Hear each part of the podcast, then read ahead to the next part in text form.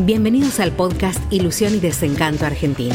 Una mirada cotidiana sobre la actualidad, la economía, el poder y la política con el sello de Claudio Ramos. Les recomiendo la miniserie española Patria. Ya saben que es sobre terrorismo vasco de la ETA, muy bien hecha, dura, interesante. Está basada en una novela de Fernando Aramburu, dicen que tiene 600 páginas, está muy bien hecha, yo no la leí. Eh, la estructura va y viene en el tiempo, eh, desde los hechos trágicos de la guerrilla hasta la actualidad, digamos, judicial. Una puesta en escena asombrosa, muy bien hecha.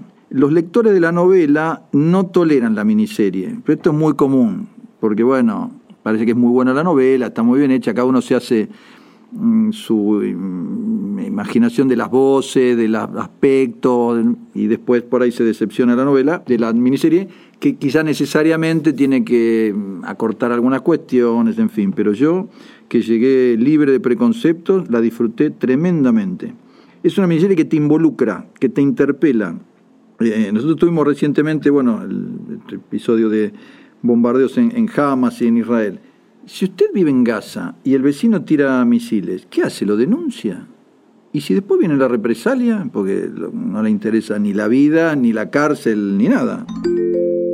Si vienen a tu comercio a cobrar impuesto de guerra, que era la financiación que ellos tenían, le cobraban a los comerciantes 500 mil pesetas, 200 mil pesetas, un millón de pesetas, 20, paga.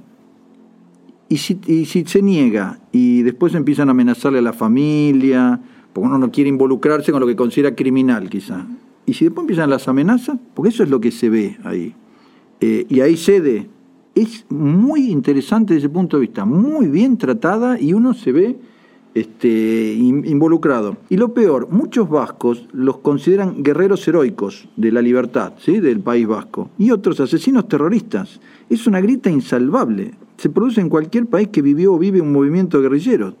Palestina, Turquía, Argentina, Marruecos ahora, Sri Lanka, Uruguay con los Tupamaros, Brasil, Nicaragua, que ahora sigue el hombre en el poder, Chechenia, Sí, es el guerrero de la libertad de Chechenia, pero después cuando viene Rusia y te aplasta bombazo no queda un ladrillo arriba de otro, ¿qué decimos? Abdicamos de las creencias, las sostenemos y eso se ve muy bien mostrado, muy bien desarrollado en Patria, esta miniserie española de HBO, muy buena.